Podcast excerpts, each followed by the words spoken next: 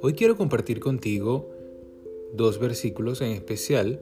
El primero de ellos es, está en Hebreos 11:6, que dice lo siguiente, sin fe es imposible agradar a Dios porque es necesario que el que se acerca a Dios crea que le hay y que es galardonador de los que le buscan.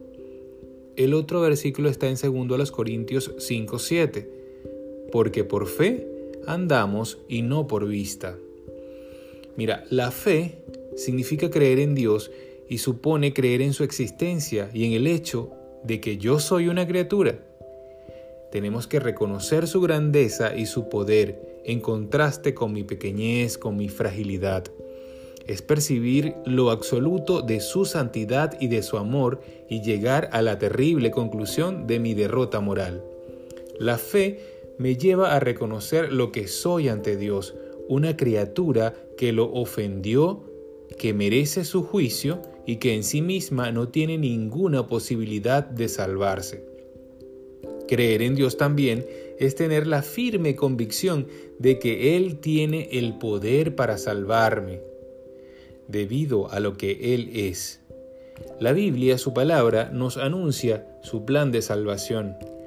En Juan 3:16 dice lo siguiente, de tal manera amó Dios al mundo que ha dado a su Hijo unigénito, para que todo aquel que en Él crea no se pierda, mas tenga vida eterna.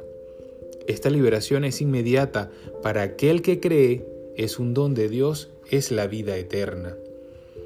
La fe en Dios, en su palabra, es la base para la vida del cristiano, y el creyente que tiene la vida eterna vive hoy una vida nueva, esto lo puedes verificar en Romanos 6, 4. Confía en Dios, le habla, le hace preguntas, cuenta con su ayuda diaria. El Señor Jesús mismo enseñó cómo poner en práctica esta vida de fe. Mira cómo le respondió a dos ciegos. En Mateos 9:29 le respondió, conforme a vuestra fe os sea hecho. Al otro le contestó, a un padre que le suplicaba por su hijo enfermo, le dijo, al que cree todo le es posible. Eso está en Marcos 9:23.